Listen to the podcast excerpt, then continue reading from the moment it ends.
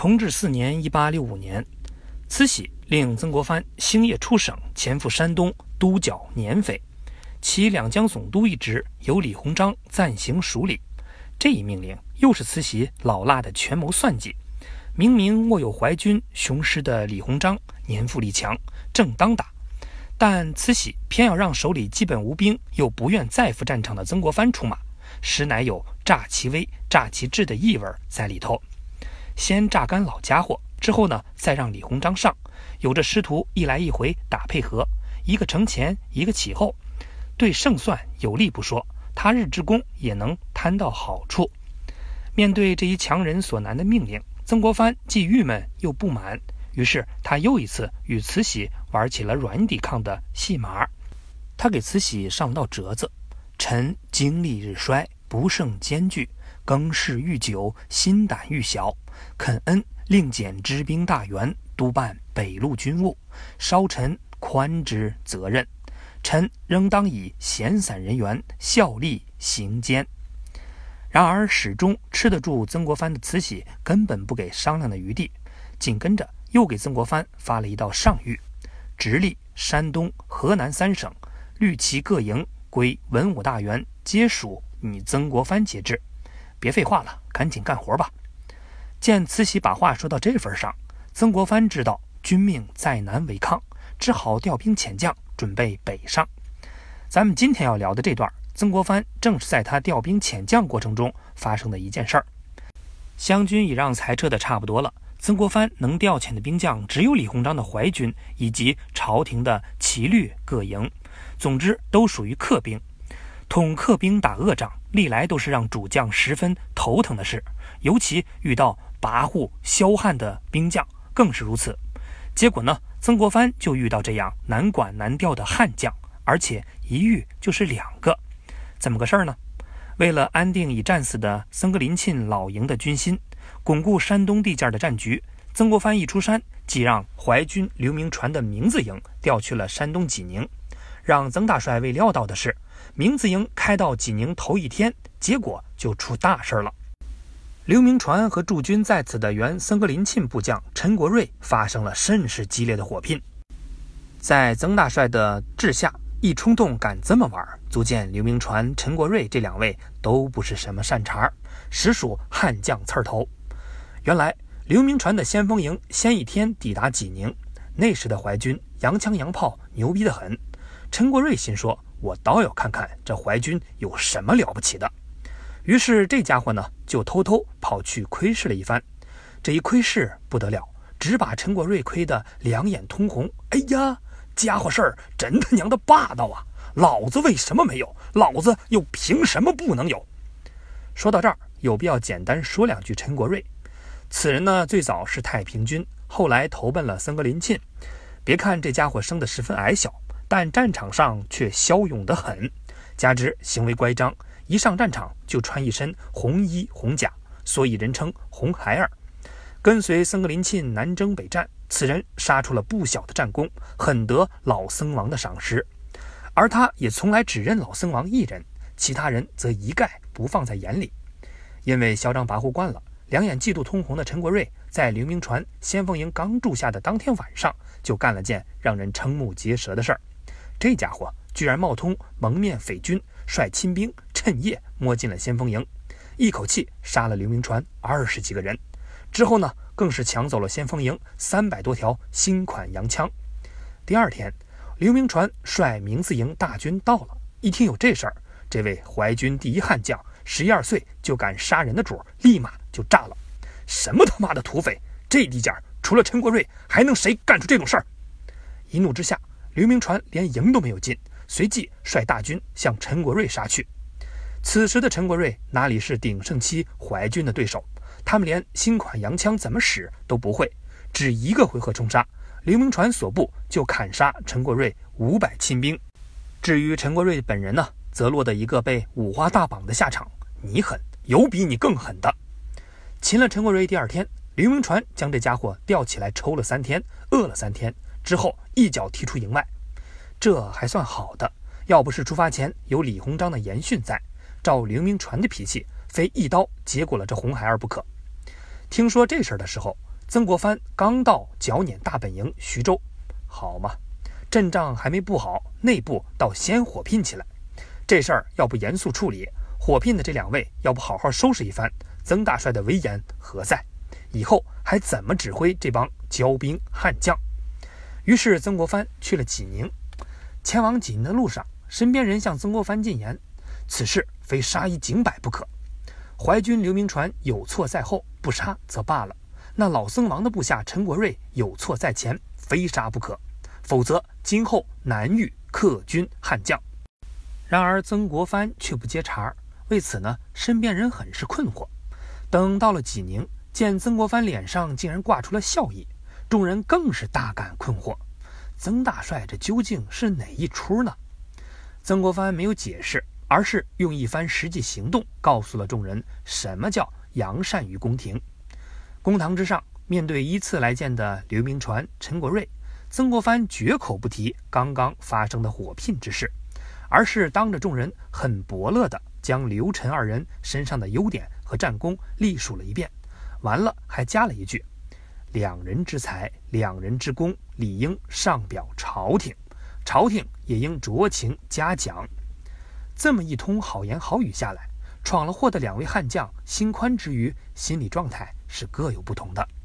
刘铭传觉得曾大帅很仁义，相怀在根本上还是一家，曾大帅还是护短的，还是给他刘铭传面子的。倒是自己鲁莽冲动，有些过分。曾大帅能这么善待自己，实在是有些惭愧。曾国藩当然知道刘铭传心里的动静，在这位还算是自己人的悍将心里发酵以后，曾国藩送了刘铭传一句话：“戒骄戒躁。”曾国藩知道，对刘铭传而言，有这一句话就够了。但陈国瑞的心里就明显不同了，本就不是一个派系的。见曾国藩这么避重就轻的和稀泥，这位素来目中无人的红孩儿心说：“手无缚鸡之力的曾老夫子不过如此，终究没有亮硬手段的气概。”而就在他这么想的时候，曾国藩的另一种手段跟着就使出来了。在曾国藩那里，这种手段叫归过于私事，与当众褒扬不同。和陈国瑞第二次见面的时候，曾国藩一点不正式，就他和陈国瑞两人。就跟朋友间喝茶聊天似的，然而在这表面之下，气氛却又是异常冷峻的。上一回的笑意没有了，取而代之的是曾国藩那甚是威严的三角眼光。一开口，曾国藩就开门见山对陈国瑞说道：“本部堂早在祝捷安庆时，就早已听到不少人说你劣迹甚多。这次督师北上，沿途查访下来，回你者十之有七。”遇你者十之有三。说完呢，曾国藩盯着陈国瑞。到这儿，陈国瑞有些回过味儿来。原来老家伙跟我玩的是先软后硬啊！可硬又能怎地？于是陈国瑞当场叫板：“那些都是龟孙子，烂嘴烂舌，胡说八道！”此言一出，曾国藩当即喝道：“与本部堂说话，你要放尊重些！”喝完，曾国藩话锋一转。开始揭陈国瑞最痛的伤疤，啥伤疤呢？你小子别忘了，你归根到底是太平军的降将。此外，说你忘恩负义、性好私斗的人大有人在，一个无法抵赖，一个有口难辩。陈国瑞听的是面红耳赤，无法开口。看着被自己几句话打矮半截的陈国瑞，曾国藩喝口茶，跟着呢，话锋又一转：回你者不少，但。遇你者也有，有人说你骁勇绝伦，敢临阵绝阵；有人说你智情过人，不贪财不好色。本部堂听到这些话，为你高兴。你的这些长处，正是名将之才。猛地听到这些话，刚才还矮半截的陈国瑞一扬头，就差热泪盈眶了。先朝伤口上撒盐，撒完了，再拿不偏听不偏信的大纱布盖去伤疤。只要是汉子。基本都受不了这个。见火候到了，曾国藩起身离开太师椅，顺手搬一方凳，靠着陈国瑞坐下，语重心长地劝导就此开始。劝导的结果可以浓缩成一句话：你小子给我记住了，只要悬崖勒马，不为习俗所坏，行猛过来，日后必能成为人人爱重的良将。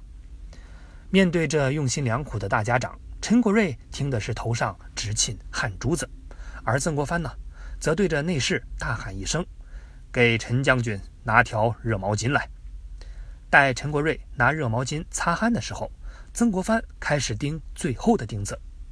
本部堂只告诫将军三件事：一不扰民，二不私斗，三不抗命。能办到的话，回去之后即将所部撤离济宁，前往清江浦，之后再听本部堂将令。陈国瑞没有说话，曾国藩也没有继续多言语，示意他可以走了。然而，听是一套，做又是一套，这是难搞之人的惯常心理。因此，这段故事到此并没有结束。从曾国藩那场恩威并施的谈话中走出来之后，陈国瑞前前后后再一咀嚼，逆反心理随之又上来了。妈的，这老夫子归根结底袒护淮军的人，老子凭什么非得听他的？老子倒要看看，不听这老夫子的命令又能如何？这样的反复，曾国藩岂能料不到呢？见连下两道军令。陈国瑞仍没有挪窝后，曾国藩最终跟红孩儿见真章了。不过要义还是归过于私事。又一次将陈国瑞招来后，曾国藩将一份拟好的折子递到了陈国瑞的手里。折子上写的什么内容呢？列举了陈国瑞多年来的劣迹，建议朝廷撤去他除总兵外的所有职务。陈国瑞一看，这有什么？只要老子还是总兵。那陈国瑞还是陈国瑞，也就是说，他还是不鸟曾国藩。然而，就在这个时候，曾国藩又拿出了一个折子。这第二份折子言简意赅的很，就一个意思：建议朝廷撤去陈国瑞的一切职务，发配军台效力。你以为是不敢跟你动刀子吗？其实，人家曾大帅跟你玩的是到底同哪儿为好。你可以认为这是好商量。但你必须清楚，好商量的底线是没得商量。任凭什么样的人都怕这种，看似不温不火的出着牌，可就在你嘚瑟的时候，底牌啪的就甩在你的面前，一点不咄咄逼人，但要命的效果却又咄咄逼人不能比。落到陈国瑞身上，这种效果立马就出现了。动刀动枪的，到底玩不过动脑子的，得。识时务者为俊杰，还是听令走人吧。事儿似乎就这么解决了，但陈国瑞心里的变化还没有结束。在他领兵前往清江浦的路上，他是越朝目的地走，越觉得曾国藩对自己确实也做到了仁至义尽，而这恰恰就是扬善于宫廷，归过于私事的真正威力。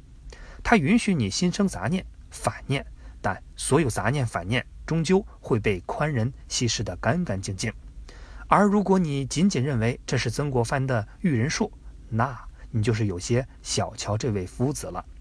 比起杀一儆百的手段，曾国藩在后来的《曾氏家训》中阐明了“扬善于宫廷，归过于私事”的真意。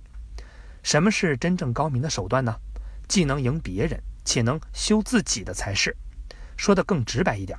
咱们一谈到手段，首先想到的就是权谋，但在曾国藩那里，高明的手段不仅是权谋，更是一种自我修为。就说扬善于宫廷，归过于私事，这种手段你越用，就会发现自己胸怀越博大。这是曾国藩智慧真正高明的地方，因为世俗世界绝大部分的手段都是越用人越险恶。